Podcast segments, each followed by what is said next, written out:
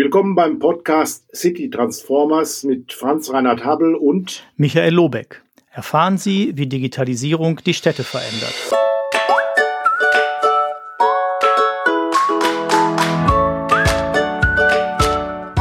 Ich begrüße Sie herzlich zu einer weiteren Folge von City Transformers. Wir sind Michael Lobeck und Franz Reinhard Habel. Das war genau umgekehrt, ne? Ja, heute haben wir es umgekehrt egal. gemacht. Heute haben wir es umgekehrt gemacht. Ähm, und wir haben heute noch einen weiteren Gast bei uns, ähm, Dimitri Ravin, der sich gleich noch mal etwas intensiver vorstellen wird von Urban Digital. Und äh, ich denke, dass wir ein auch heute wieder spannendes Gespräch zu dritt hier führen können, was äh, auf Interesse stößt. Und ich freue mich hier, liebe Zuhörerinnen und Zuhörer, wenn Sie dabei bleiben bis zum Schluss. Michael, was gibt's Neues? Ja, was gibt's Neues? Ich meine, im Moment gibt's viel Arbeit sozusagen. Ne? Viele Kommunen bewerben sich beim äh, Smart City Wettbewerb des BMI. Das ist ja auch ein spannender Wettbewerb mit großen äh, sowohl großen Fördersummen wie aber auch ja mit einem, wie ich finde, sehr gut gestrickten, grundsätzlich sehr gut gestrickten Förderprogramm mit einer großen Offenheit, sowohl als, ich sag mal, Beginner darf man sich da bewerben, wie auch als jemand, der das schon quasi sehr intensiv betreibt. Also das ist jetzt nicht neu, weil den gibt's natürlich schon lange, äh, den Wettbewerb, aber das ist was, was mich im Moment sozusagen viel bewegt. Und ich hatte eine Sache heute, also gestern, gestern neu, die mich so ein bisschen nochmal ähm, irritiert. Ähm, ich hatte einen kleinen Mail-Austausch mit meiner, einer meiner Lieblingszeitschriften CT, die gerade vor einiger Zeit jetzt auch so ein, soll man sagen, für ihre Homepage, also für die Online-Seite so ein Pur-Abo äh, vorschlagen. Also entweder man wird getrackt und kriegt personalisierte Werbung oder man darf für, äh, wenn man schon Abonnent ist, für, glaube ich, 1,95 ähm, die, ähm, die Seite dann ohne Tracking und ohne Werbung sehen. Und dann hatte ich kurz eine Mail geschrieben, ja, jetzt, ja, ich abonniere die Zeitschrift, ich abonniere noch ihr Plus Gedöns und jetzt soll ich noch ein drittes Mal zahlen und kriegte dann eine sehr äh, nette, also offensichtlich auch die war nicht personalisiert, ich glaube, die schreiben sie immer, äh, aber sehr ausführliche Mail zurück, wo erklärt wird, dass die CT das nicht anders machen könne, weil die Werbewirtschaft sich genau dahin entwickelt und sie als ein Verlag das nicht verhindern können, sozusagen. Und das fand ich nochmal ein interessanten Thema. Ist jetzt nicht aktuell, ist für mich gerade aktuell, aber da sollten wir auch bei einer weiteren Folge vielleicht nochmal genauer drauf eingehen, wo sich dieses Spiel hin entwickelt. Also wie sehr dieses Tracking im Netz über die insbesondere Werbewirtschaft ähm, zu zwei Dingen führt. Das sind die Sachen, die mich äh, sozusagen dabei so ein bisschen ja ärgern, unruhig machen. Das eine ist die immer angesprochene Profilbildung, die zwar häufig verneint wird, die ich aber sozusagen der Werbewirtschaft nicht glaube. Also ich bin sehr zuversichtlich, dass es in irgendeiner Art und Weise Profilbildung gibt. Das fände ich mal spannend, das äh, genauer zu anzugucken.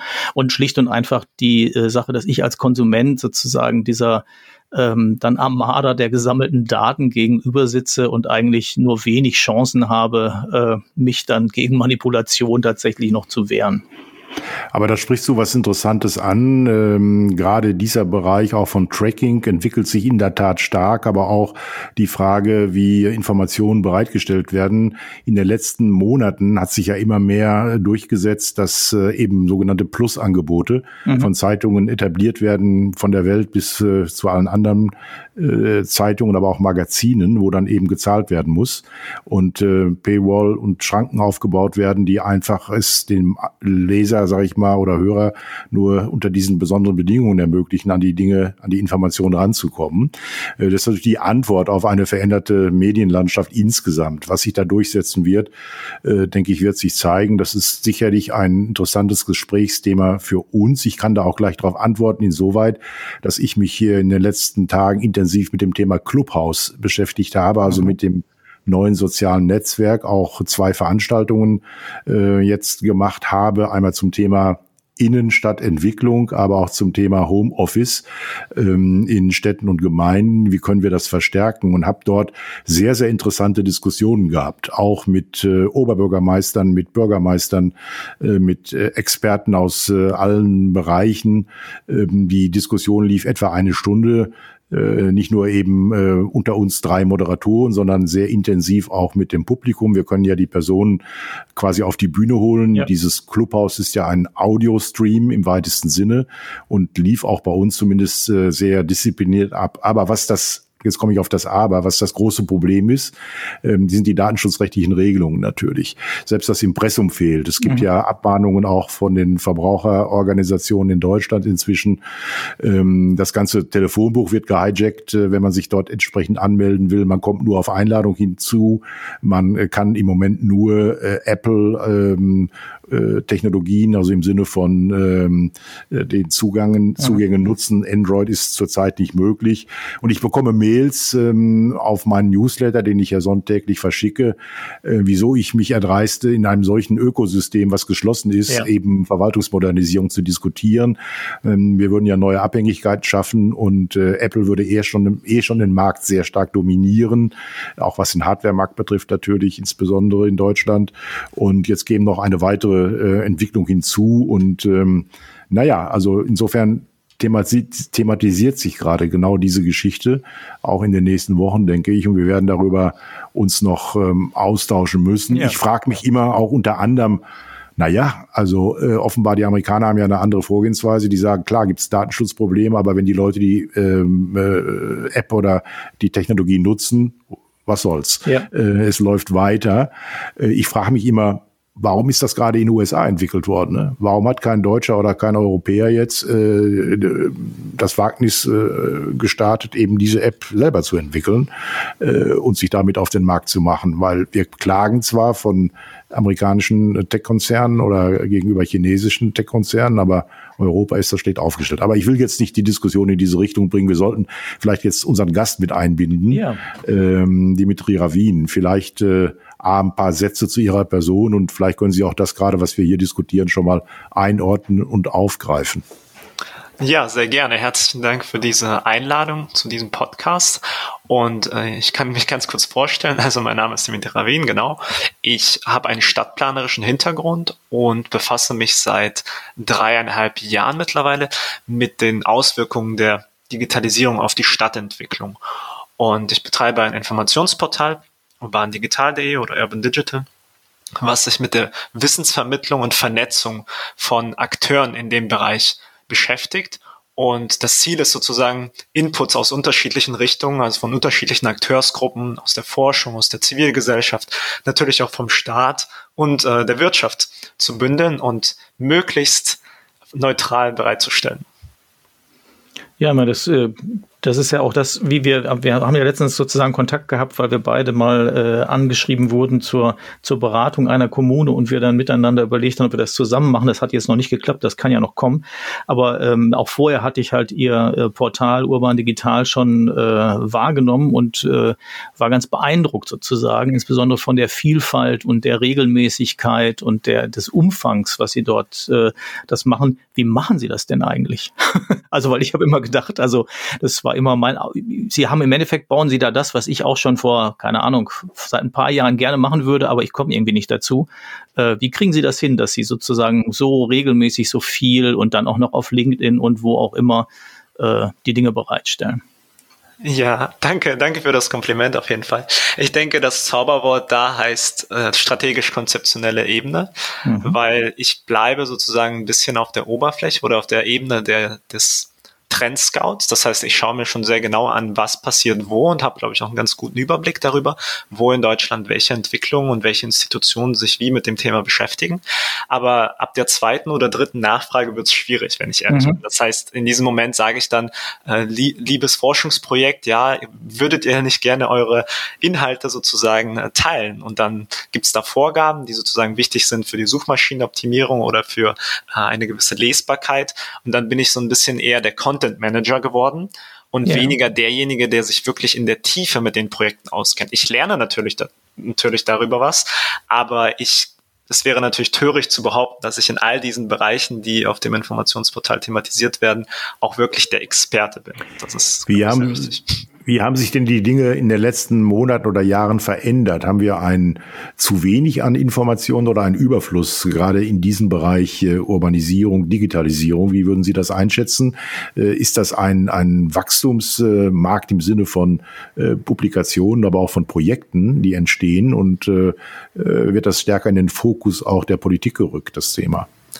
Auf jeden Fall. Also wenn es um die reine Fülle geht an Informationen, dann würde ich sagen, sind wir in einer Informationsflut, was das Thema anbelangt. Einfach weil jetzt wirklich auch jedes Unternehmen in diesem Bereich Geschäftsfeldentwicklung betreibt. Und dann sind heutzutage die klassischen Content-Marketing-Methoden, dass man da eine Publikation macht, dass man da ein Event veranstaltet für seine Kunden und Kunden. Also im Grunde ist es klar, dass jeder jetzt versucht, sich als Know-how-Träger zu positionieren.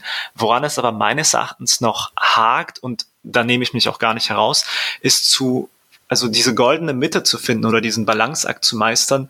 Wie kriegen wir es hin, die Information erstens so zu vermitteln, dass sie wirklich in einem praktikablen Format ist, also dass mhm. die einzelnen Kommunalakteure äh, dann auch tatsächlich in der Lage sind, das alles zu verarbeiten und in die Tat umzusetzen.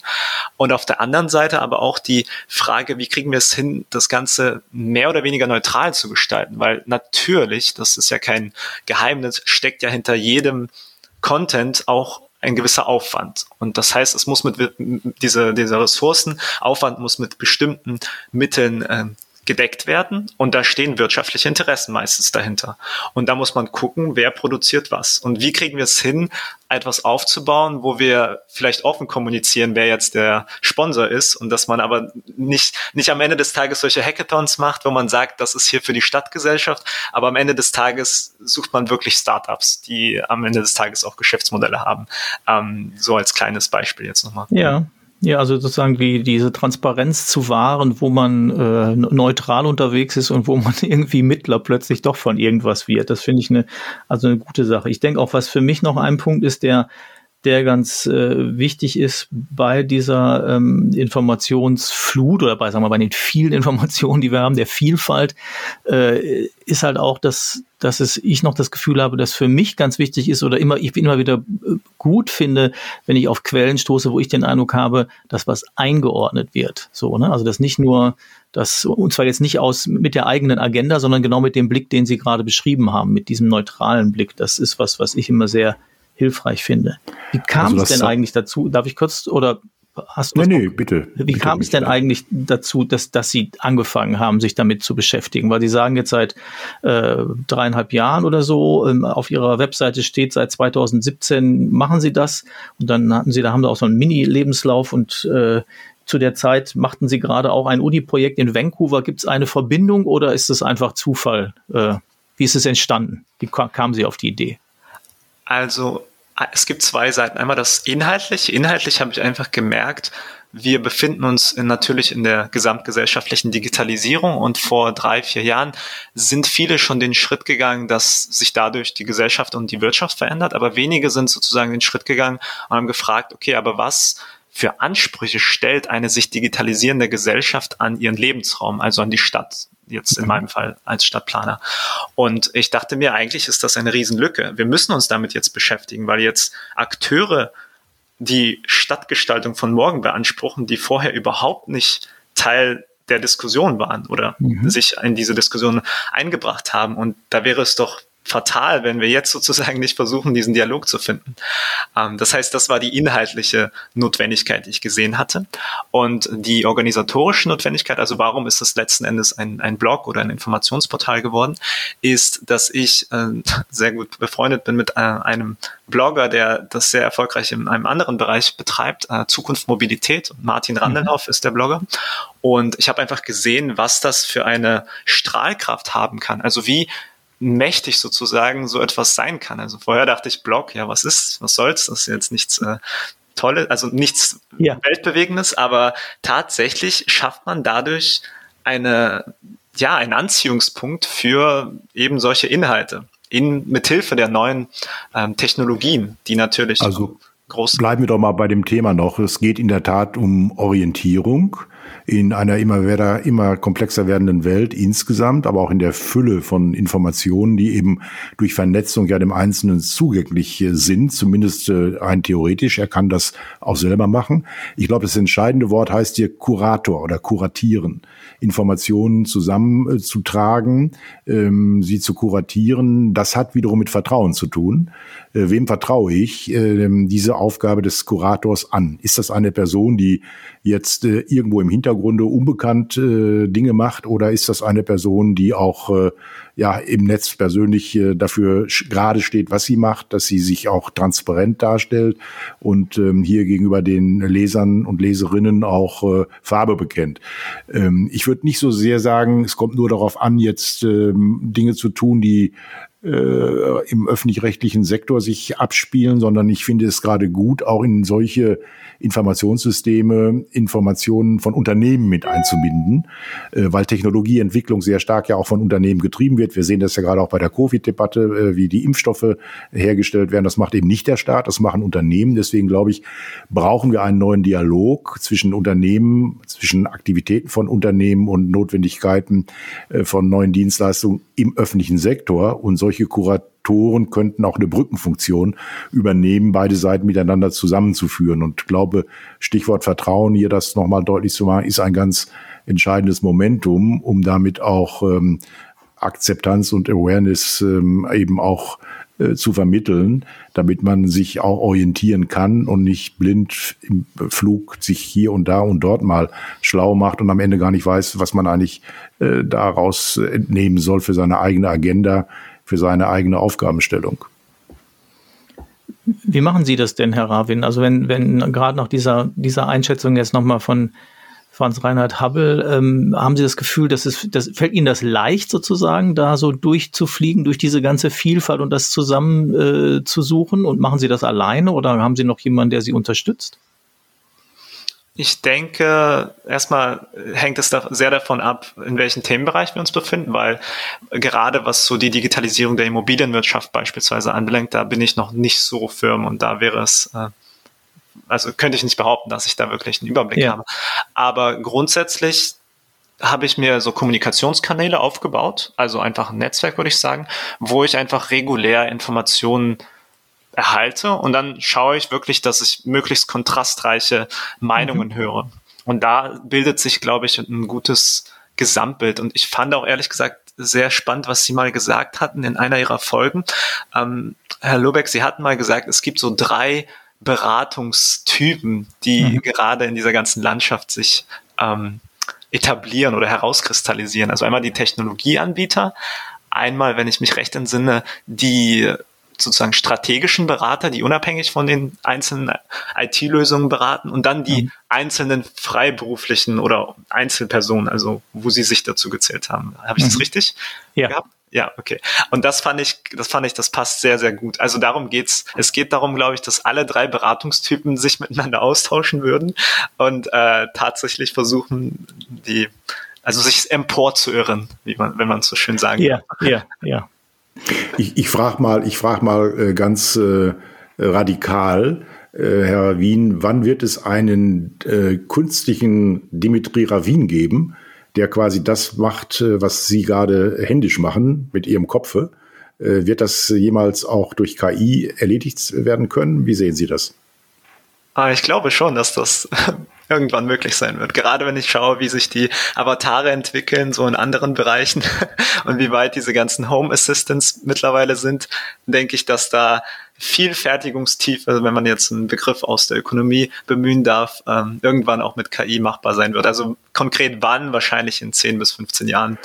Wobei wir dann mitten im Thema sind, äh, wie werden solche Algorithmen äh, quasi auch äh, geschrieben und äh, wie transparent sind sie? und welche Interessen werden damit verfolgt. Das ist ja nochmal ein ganz spannendes Momentum, wo wir uns in den nächsten Jahren, denke ich, mit beschäftigen müssen, Michael. Ne? Ja, ich meine, das, ne, das greift ja auch, finde ich, nochmal ein bisschen das auf, äh, auch vom Anfang. Das ist jetzt eine spezielle äh, Sorte davon, aber wo eben genau diese Transparenz dessen, was um uns herum geschieht und wie wir welchen Dingen ausgesetzt sind, eben ja ganz häufig nicht vorhanden ist. Ne? Also jetzt bei KI ist eine besondere Geschichte, finde ich nochmal weil wir diese Algorithmen also ja in der Regel weder selber nachvollziehen können, also als Normalsterblicher jedenfalls nicht, ähm, noch, dass äh, auch die Experten ja sagen, im, im, Zweifel, wenn das ein selbstlernendes System ist, weiß ich auch nicht mehr genau, warum er jetzt den letzten Schluss gezogen hat und jetzt A und nicht B empfiehlt. Ähm, und der andere Punkt ist eben der, dass wir gar keine Ahnung haben, welche unserer Informationen, also welche Informationen über uns äh, irgendwo eingespielt werden und genutzt werden. Also jetzt im Bereich der Informationsverarbeitung, wenn man jetzt nur, also jetzt der, über die wir gerade sprechen, also dieses Kuratieren von, von Dingen, da ist es ja relativ, da kann man es leicht transparent machen. Ne? Dann könnte man sagen, okay, unsere neue KI äh, wertet folgende Kanäle aus und äh, bastelt dann daraus ihren persönlichen Newsletter. Sie können die Kanäle an und abwählen und äh, die ist inzwischen so schlau, die kann die Texte quasi lesen und neu zusammenstellen. Äh, da denke ich auch, dass wir da noch Fortschritte machen werden oder erleben werden. Ähm, so, aber was ich tatsächlich einen schwierigen Punkt finde, ist diese Frage der, des, der grundsätzlichen Nachvollziehbarkeit. Ähm, da, da habe ich mich, merke ich einfach, das ist sozusagen, das greift mein, mein Verständnis von meiner persönlichen Freiheit immer an, äh, wenn ich da im Hintergrund so Mächte, also jetzt nicht, nicht verschwörungstheoretisch irgendwelche Mächte walten sehe, das ist gar nicht der Punkt, aber einfach schlicht und einfach gelagerte Interessen, die versuchen, mein Verhalten zu beeinflussen ähm, egal ob das jetzt als Konsument ist oder als, ähm, als Wählerin, Wähler oder in welcher Form auch immer. Und da habe ich das Gefühl, müssen wir noch was tun. Also ich finde ja die, die ähm, ähm, Aktivitäten gerade bei den KI-Geschichten, also die Frage Ethik in Algorithmenentwicklung und so weiter, da, da passiert ja was. Also es gibt ja eine Reaktion der Gesellschaft darauf. Aber ich finde zum Beispiel gerade in diesem ganzen Marketingbereich habe ich das Gefühl, das ist alles im Moment äh, ja, sehr, sehr okay. unbeobachtet. Okay, gehen wir mal einen Schritt weiter. Wir haben ja einen leibhaftigen Stadtplaner unter uns gerade, was ich sehr begrüße, was ja auch hohe Relevanz hat im Bereich Digitalisierung, äh, lieber Herr Ravin. Äh, wie sehen Sie denn die Lage der Stadtplanung in den Städten? Machen wir was falsch? Machen wir was richtig? Müssen wir was anders machen? Äh, welche Bedeutung hat die Stadtplanung in einer sich ständig verändernden Welt? Äh, ist sie da schnell genug äh, zu antizipieren, was auf uns zukommt? Auf der anderen Seite Planung und Bauen ist ja nicht was für ein Jahr, sondern manchmal für 30 bis 50 Jahre. Wie kann man mit diesem äh, Spagat, äh, was zeitliche Horizonte betrifft, eigentlich umgehen in einer solch sich ständig verändernden Welt? Ja, das ist eine sehr gute Frage. Tatsächlich würde ich gerne mit etwas Positivem beginnen. Ich denke, dass die Stadtplaner und Stadtplanerinnen ein hervorragendes Bündel an Kompetenzen mitbringen, weil sie genau lernen, ihre Ausbildung systemisch zu denken, komprehensiv und wirklich sehr viele Faktoren sozusagen internalisieren in ihre Überlegung. Das ist eine Sache oder eine, ein, ein Bündel an Kompetenzen, dass das sehr wichtig ist und nur noch wichtiger wird in der nahen Zukunft und überhaupt Zukunft. Was aber jetzt sozusagen als Notwendigkeit erwächst, ist, dass sich Stadtplaner und Stadtplanerinnen in ihrer Position natürlich mit der Digitalisierung befassen müssen, weil sonst werden sie sozusagen einen sehr, sehr wichtigen Faktor irgendwann nicht mehr verstehen und da den Anschluss verlieren. Das heißt, äh, ich denke, das äußert sich schon in solchen Aspekten, wie Sie das gerade auch angesprochen haben, dass die Entwicklungszyklen sehr viel kürzer geworden sind. Einfach weil die Welt schnelllebiger geworden ist.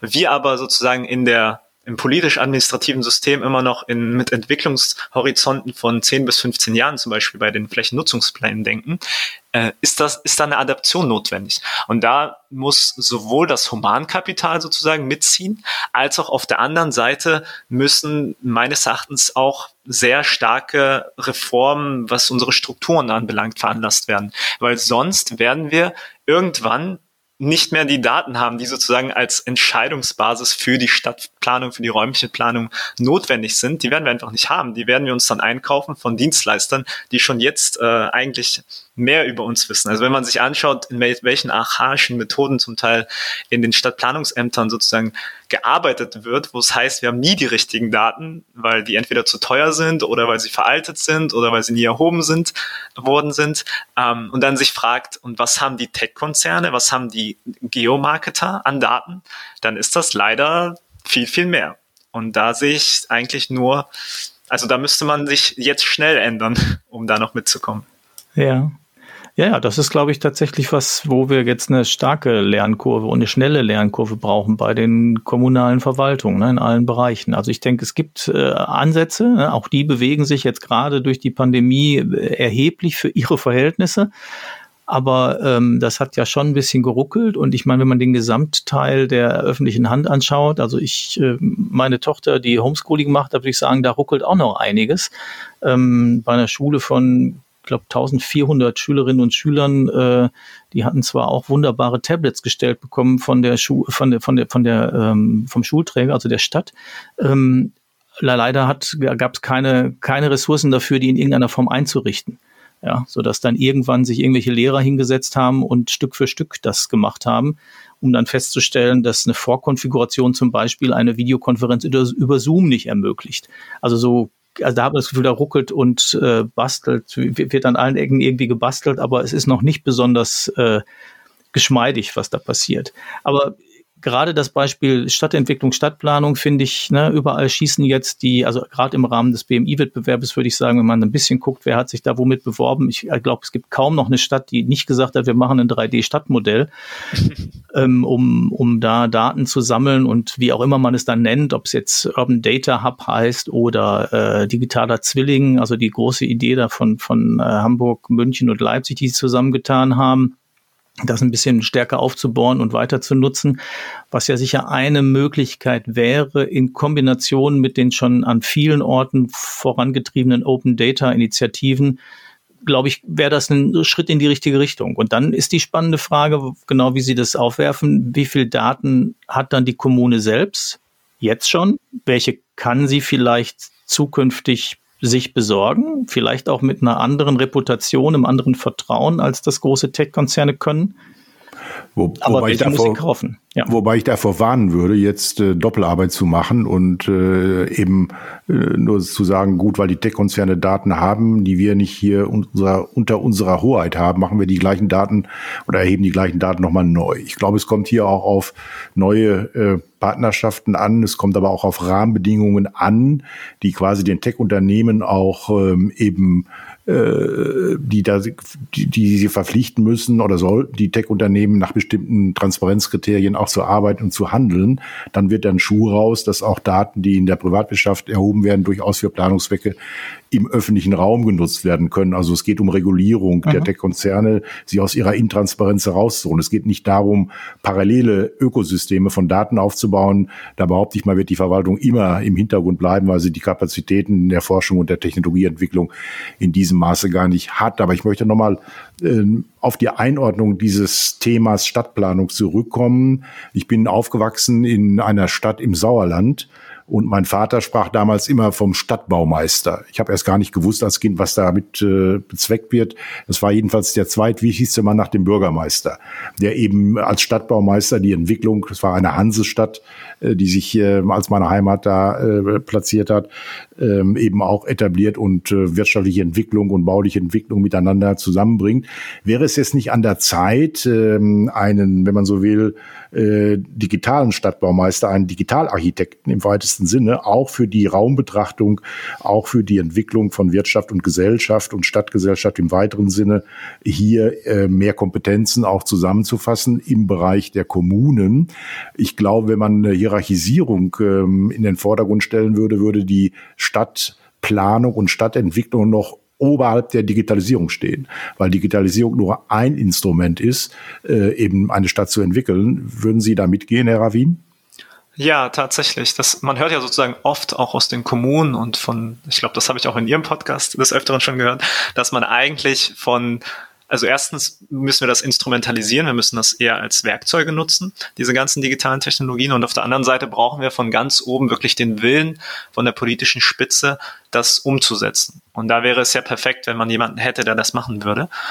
Auf der anderen Seite denke ich mir, ist es, also ist es denn so, dass wir tatsächlich immer also geht es nicht auch so, dass man sozusagen von unten herab die Kompetenzen aufbaut und da sozusagen in der Breite der Verwaltung das Ganze initiiert und damit einen gewissen Anstoß, weil damit ja auch eine gewisse Diversität angestoßen wird, ähm, mhm. Kreiert? Also da, das wäre sozusagen so ein bisschen. Das, ja, gut, das ist jetzt eine, eine organisatorische Vorgehensweise, bottom-up die Dinge zu entwickeln, also Digitalkompetenz äh, in alle Bereiche der Verwaltung zu bringen. Äh, ähnlich wie die Diskussion, braucht man ein Digitalministerium, ja oder nein? Oder ist nicht alles umzustellen? Genau das. In genau. den jeweiligen Ressorts. Das kann man ja ganz gut vergleichen. Also wir brauchen schon eine andere Aufmerksamkeit, wir brauchen eine andere Awareness, auch welche Rolle spielt die Digitalisierung. Jetzt nicht nur im Sinne von Abarbeiten von Anträgen und Verwaltungsprozessen, sondern in der Frage, wie gestalte ich meine Stadt? Wie entwickelt sie sich? Das ist völlig richtig. Aber wir brauchen natürlich auch äh, Koordinatoren, die solche verschiedene Ansätze aus Verwaltungen, die ja hochspezialisiert arbeitet, auch zusammenzuführen und dann gemeinsam mit der Kommunalpolitik auch Ziele formuliert, äh, Strategien entwickelt, Maßnahmen aufsetzt, die dann konsequent auch umgesetzt werden, um aus dieser Beliebigkeit, wir machen mal, weil uns das gerade einfällt, rauszukommen, sondern auch stärker strategische Ansätze zu äh, wohin soll sich meine Stadt entwickeln, will ich sie als bildungsorientierte Stadt, als wirtschaftsnahe Stadt etc., ähm, als Forschungsstadt aufbauen in den nächsten Jahren. Was ist das Profil? Ähm, auch das Leitbild. Ich glaube, hier wird dieser Gestaltungsauftrag der Politik deutlich, auch äh, Szenarien zu bilden, Prognosen ähm, auch ähm, zu nutzen, stärker, um äh, eben die Stadtentwicklung auch voranzutreiben und zu profilieren, vor allen Dingen auch in der Raumbetrachtung zu den Nachbarkommunen. Also Stichwort, darüber haben wir ja schon mehrfach diskutiert, Michael, ländlicher Raum und Stadt als solches, wie die Verhältnisse sich da in den nächsten Jahren aufbauen werden. Also nochmal, dieser Bereich Stadtplanung ist für mich eigentlich ähm, ja eine ganz, ganz wichtige ähm, Funktion in der Verwaltung. Wir sollten sehen, dass wir auch gute Leute dorthin bekommen. Das heißt mit anderen Worten, wir müssen die auch gut bezahlen. Und ja. wir können nicht erwarten, dass für E11 äh, jemand kommt, der ein wissenschaftliches äh, Studium hinter sich hat, zwei Jahre Auslandsaufenthalt und schon selbst als Architekt tätig war. Das wird nicht funktionieren. Also ich glaube, wir müssen da zu anderen äh, Modellen kommen, wie wir auch solche Experten vielleicht sogar auch auf Zeit stärker in uns, äh, zu uns holen, zur Verwaltung und auch besser qualifizieren, aber auch bezahlen. Ja, da, da, da würde ich gerne noch eine Sache ergänzen. Ich denke, das ist tatsächlich der richtige Weg, weil wenn wir solche Leute in die Verwaltung bekommen oder in die Kommunen, dann werden die auch in der Lage sein, das Rollenverständnis der Kommunalverwaltung und Politik in der digitalen Stadtentwicklung auch besser zu definieren. Also das schließt so ein bisschen an dieses an dieses Argument an, was Sie äh, vorhin genannt hatten, dass wir durchaus keine Parallelstrukturen aufbauen sollten. Wir sollten einfach mit den Unternehmen, die einfach sehr, sehr gut sind in dem, was sie tun, transparentere Verträge zum Beispiel schließen oder, oder, oder Abmachungen sozusagen. So wie das, so wie ich das von der Stadt Ulm weiß, dass die sozusagen ausgehandelt haben für die E-Scooter, dass die auch wirklich Zugang zu den Daten haben, was die Unternehmen vorher natürlich nicht wollten. Aber mhm. Wenn man da die richtigen Leute an beiden äh, Enden sozusagen sitzen hat, dann kriegt man das so hin. Ja, ich glaube, ein, ein entscheidender Punkt dabei ist natürlich auch, dass man eine gewisse, wie heißt das nochmal? Ich überlege gerade in der Diskussion immer um die Umwandlung von Governance zu Governance heißt es irgendwie, man hat sozusagen das Schwert trotzdem noch äh, im, im hinterm Rücken, ich weiß nicht den genauen Begriff nicht mehr, das war so eine schöne bildliche Formulierung. Also man braucht schon ein bisschen Macht natürlich, um mit denen zu verhandeln. Das heißt, man muss hier schon androhen können, liebe Leute, wenn ihr das nicht mitmacht, dann könnt ihr eure Scooter hier leider gar nicht benutzen. Oder man muss, äh, das war meine Idee, auch sagen können, ja, natürlich, wir möchten gerne eure Daten haben, die sind besser, die sind schon da und machen wir gerne einen guten Vertrag mit. Mhm. Aber wenn ihr jetzt uns nur zu unakzeptablen Bedingungen Verträge anbietet, dann erheben wir die Daten eben selber.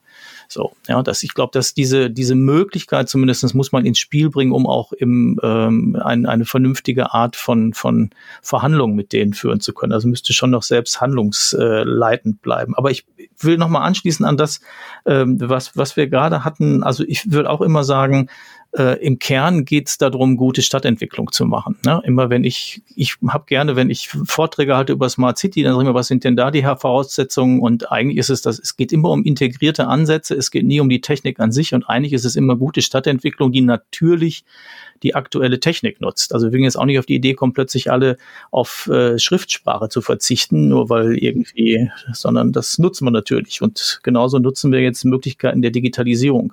Aber eine Frage habe ich noch mal, um ein bisschen zu verstehen, also einmal an dich, Franz Reiner, ähm, ob ich das richtig mitverstehe und dann auch an Sie, Herr Ravin, wie Sie das einschätzen. Sind denn die, die CDOs zum Beispiel, die wir jetzt haben, also die Männer und Frauen, die da jetzt versuchen, ähm, die Digitalisierung in die Stadt zu bringen und zu bündeln und strategisch zu arbeiten und zu koordinieren und ähm, Leute zu begeistern. Geht das schon in die Richtung oder ist das eigentlich, kommt das noch zu sehr aus der aus der Technikecke? Wir hatten ja letzte Folge ähm, den Friedrich Fuß, der jetzt sozusagen ehemaliger Telekom-Manager ist. Da habe ich das Gefühl, der ist jetzt, der ist zwar technikbegeistert, aber der ist ja jetzt nicht technikverliebt. Der hat schon im Blick, wie soll sich die Stadt entwickeln und hat ganz viele Sachen da im Blick. Ist das sowas, was du meinst, Franz Reinhardt, oder ist das noch zu wenig? Nein, nein, das ist schon richtig. Ich habe ja viele Kontakte zu CDOs in den Städten und in der Tat ist es so, dass äh, genau auch das Profilbild, aber auch die Persönlichkeiten, die diese Aufgabe wahrnehmen, schon ganzheitlicher denken, auch in Räumen denken, auch äh, das Thema Stadtplanung im äh, Fokus haben und jetzt nicht eine reine äh, sagen wir mal, äh, technische Betrachtung haben, in dem Sensoren jetzt überall im Rahmen der Infrastruktur aufgebaut werden müssen, sondern auch die sozialen Implikationen, das Gemeinschaftsleben, äh, die Entwicklung der Stadtgesellschaft äh, mit im Vordergrund sehen. Und deswegen bin ich sehr hoffnungsfroh und es ist auch eine wirklich kluge Entscheidung, wenn Städte und Gemeinden sich ähm, es sich leisten, einen solchen CDO, wie er immer auch dann heißen mag, eben auch ähm, eben äh, einzusetzen für die äh, Planung, für die äh, Entwicklung der Stadt. Letztlich geht es ja um den Gestaltungsauftrag. Jede Kommune hat ja einen Gestaltungsauftrag, auch vermittelt durch die Bevölkerung, über das Kommunalparlament durch Wahlen erhalten. Und was wir auf jeden Fall erreichen müssen, dass wir diesen Gestaltungsauftrag in einer sich verändernden Welt wahrnehmen können und nicht den Dingen hinterherlaufen, die plötzlich auf uns äh, einstürmen, sondern hier auch proaktiv. Und da brauche ich die Digitalisierung als Gestaltungsinstrument, äh, uns auch selbst auf den Weg machen können. Und wenn wir diesen Gestaltungsauftrag nicht verlieren wollen in den nächsten Jahren und Jahrzehnten, müssen wir investieren und wir müssen auch zu einer anderen Binnenkommunikation kommen. Wir müssen zu einer Abflachung von Hierarchien kommen. Wir müssen zu mehr Projektarbeit kommen. Wir müssen zu mehr Transparenz kommen Kommunalpolitik und Kommunalverwaltung wird anstrengender werden in den nächsten Jahren, aber auch anspruchsvoller in den Möglichkeiten. Und diese neue Rolle zu finden, auch was ist eigentlich öffentlich heutzutage, was ist äh, der öffentliche Sektor, welche Relevanz hat er ähm, und so weiter, diese Fragen stellen sich immer stärker. Darauf brauchen wir Antworten und wir brauchen auch den Diskurs. Äh, deswegen plädiere ich ausdrücklich nochmal dafür mit der Wissenschaft. Eben, ähm, wir sind gerade dabei, in anderen Städten Projekte zu machen, sogenannte Lernlabore einzurichten, wo Studierende, die kurz vor ihrem Examen stehen, auch bereits Projekte mit äh, Städten angehen, auch auf die Kommunalverwaltung sozusagen mit neuen Ideen wirken können. Also neue Formen der Kooperation auch in diesem Sektor sind dringend notwendig, um eben die Veränderungen auch ähm, A zu antizipieren und daraus Rückschlüsse zu ziehen. Und da ist diese Stadtentwicklung, wir erleben das ja gerade massiv im Innenstadtbereich, äh, wie sich die Dinge verändern, wie Ängste entstehen, wie Orientierungslosigkeit da ist, hier anzusetzen. Und das ist ein ureigenstes äh, Aufgabenfeld der Kommunen, aber auch ein ureigenstes Interesse der Stadtplaner und der CDOs. Deswegen sind ja einige CDOs auch aus ihrer beruflichen Perspektive früher Stadtplaner gewesen. Äh, ich finde das gut so und sehe da auch hoffnungsvoll in die Zukunft. Herr Ravin, wie, wie, sehen Sie das, wenn Sie jetzt sozusagen in der, der Vielfalt der Dinge, die Sie da eben auch zusammenbringen, spielen diese CDOs da eine wichtige Rolle? Also ist, sind die so ein, so ein Bündelungsfaktor oder sind die irgendwie, laufen die unter ferner Liefen? Also äh, von, von externen Betrachtern sind die mit Sicherheit tatsächlich die richtigen Ansprechpartner, zumindest für die Unternehmen, die letzten Endes auch die Verwaltungsdienstleistungen digitalisieren möchten, die natürlich auch gewisse Services im öffentlichen Raum bereitstellen möchten, da ist das schon eine sehr kluge organisatorische Komponente. Was ich mich immer frage, und da fehlen mir wahrscheinlich auch die Einblicke aus der internen Kommunalverwaltung, ist, wie sehr kann so eine Stabstelle und unter Leitung eines CDOs, wenn es eine Stabstelle ist tatsächlich, so sehr einwirken auf all die anderen Denklogiken innerhalb der Verwaltung. Also reicht das wirklich oder müssen wir da nicht ein bisschen breiter denken? Ich weiß, dass manche Kommunen beispielsweise Digitallotsen ausbilden, um sozusagen in den einzelnen Abteilungen auch so Multiplikatoren zu haben, die dann im Austausch mit dem äh, CDO stehen. Ich denke, das ist etwas, was besser funktioniert, wenn man sozusagen das Ganze, dem Ganzen einfach mehr Futter gibt. Ja, ich glaube auch, es ist natürlich nur ein, ein äh, Element, ne, der, der, der oder die CDO selber und diese Digitallotsen sind mir jetzt auch schon über den Weg gelaufen. Ich weiß gar nicht, ob Friedrich Fuß da auch schon drüber gesprochen hatte, aber ich meine, in Bonn unter anderem gibt's die eben auch oder soll es die geben. Ähm, und ich fand aber nochmal gut das, das Stichwort, was Sie gerade genannt haben, sozusagen diese Denklogik, die natürlich diese eigenen äh, Abteilungen äh, gerne haben. Ne? Franz Reiner, du sagtest ja auch, die sind oft sehr fachspezifisch und als Fachexperten unterwegs und haben natürlich dann eine Eigensicht. Und ähm, ich finde das tatsächlich, das ist eine der Aufgaben sicherlich. Also ich glaube, wir können auf diese diese Expertenlogik nicht verzichten, sondern wir müssen die sozusagen ergänzen. Wir müssen schaffen, dass derjenige, der genau weiß, äh, wie Tiefbau funktioniert, trotzdem ein äh, ja, lernt oder einige können das sicher schon, aber ich sag mal, zu, zu, also zu, in Zukunft mehr lernt, äh, auf die anderen zuzugehen und die Verbindungen zu sehen und auch zu gucken, wo haben wir jetzt, also wie spielt das ineinander? Natürlich gibt's schon lange interdisziplinäre Teams, wenn die an Projekten arbeiten und sowas, das muss man denen nicht beibringen. Aber manchmal habe ich schon noch das Gefühl, dass es ähm, Vielleicht liegt es auch an der, an der ähm, vielleicht einer Unterausstattung mit Personal, das kann ich nicht im, im Detail beurteilen, aber dass die Offenheit manchmal fehlt dafür, sich äh, so munter auf die anderen zuzubewegen und zu gucken, was gibt's da noch für Schnittstellen. Und dafür würde jetzt gerade im Bereich der Digitalisierung diese Kombination, die Sie ansprachen, CDO plus Digitallotsen, in so einem Hin und Her, glaube ich, äh, gut helfen. Dann die können so ein bisschen nerven, weil sie immer sagen, ja, komm, guckt mal. Die können aber eben auch äh, Hilfestellung bieten und als Dienstleister auftreten. Also da hat Herr Ravin ja völlig recht. Die Mauern in den oder zwischen den Abteilungen und Ämtern sind noch ziemlich dick und vielfach auch als Lebensschicht undurchlässig. Also wir leben ja noch stark in einer Silostruktur. Da muss viel passieren. Wir brauchen natürlich auch eine breite äh, Initiative an Digitalkompetenz und da spielt der Digitallots. Wir werden da mal eine eigene Sendung drüber machen, weil sowohl Baden-Württemberg als auch gerade Sachsen jetzt sich sehr intensiv dieser breiten Qualifizierung auch widmen. Ähm, gleichwohl, glaube ich, kommt es darauf an, Impulse zu setzen.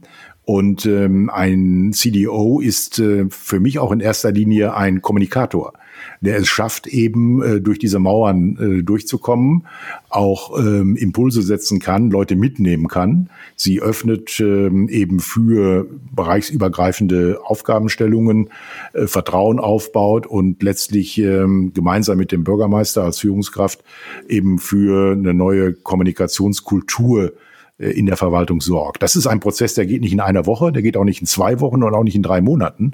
Das ist ein Prozess, der lange dauern wird. Einige Städte sind da sehr gut auf dem Weg, andere, bei anderen dauert es etwas länger.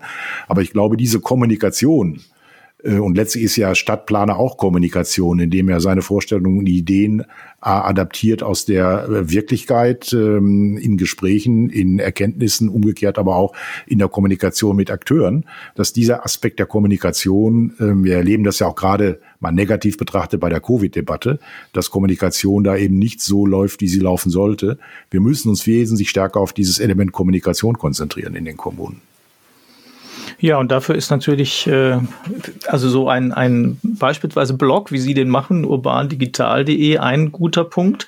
Ne, Franz Reinhardt, du hast dein äh, 10 Minuten Internet-Newsletter äh, jeden äh, Sonntag, schickst du den, ne, glaube ich. Ja. ja. Ähm, auch das sind ja Elemente, die genau diese Zusammenführung, die einerseits äh, informieren, die manchmal auch irritieren, die zu neuem Denken anregen und die, glaube ich, gerade helfen, diese ähm, vorhandenen Abgrenzungen äh, auch immer wieder zu überwinden. Also da, ich kann Ihnen allen nur raten, schauen Sie sich die Seite urbandigital.de an, äh, abonnieren Sie den Newsletter und folgen Sie Herrn Ravin auf LinkedIn oder wo immer Sie mögen. Ähm, Herr Ravin, haben Sie noch eine Sache, fällt Ihnen was ein, wo Sie denken, dass wir unseren Podcast noch mit irgendeinem Thema bereichern sollten oder von mir auch mit mehreren, äh, wo Sie sagen, ja, das wäre doch noch mal was, was man in so einem Format gut besprechen könnte? Ich denke, eine sehr wichtige Sache wäre tatsächlich, ich, ich meine, Sie haben das ja in den ganzen Folgen auch schon äh, punktuell und teils auch sehr ausführlich angesprochen, aber ich fände es nochmal spannend, wirklich explizit zu fragen, vielleicht mit einem Gast, der das auch gut beantworten kann. Was sind wirklich die organisatorischen Herausforderungen bei der Umsetzung der digitalen Stadtentwicklung. Also wir wissen alle, es ist eine Change Management Aufgabe. Wir wissen alle, es muss irgendwie Ansprechpartner geben, es muss einen Kulturwandel geben, es muss Labore geben. All dies ist uns bekannt, aber ich fände es trotzdem interessant, mal das schon irgendwie strukturiert zu erfassen, dass man das in einer gebündelten Form, in Form einer Podcast-Folge zum Beispiel, äh, den Akteuren bereitstellen könnte, die am Ende des Tages das auch zu entscheiden haben.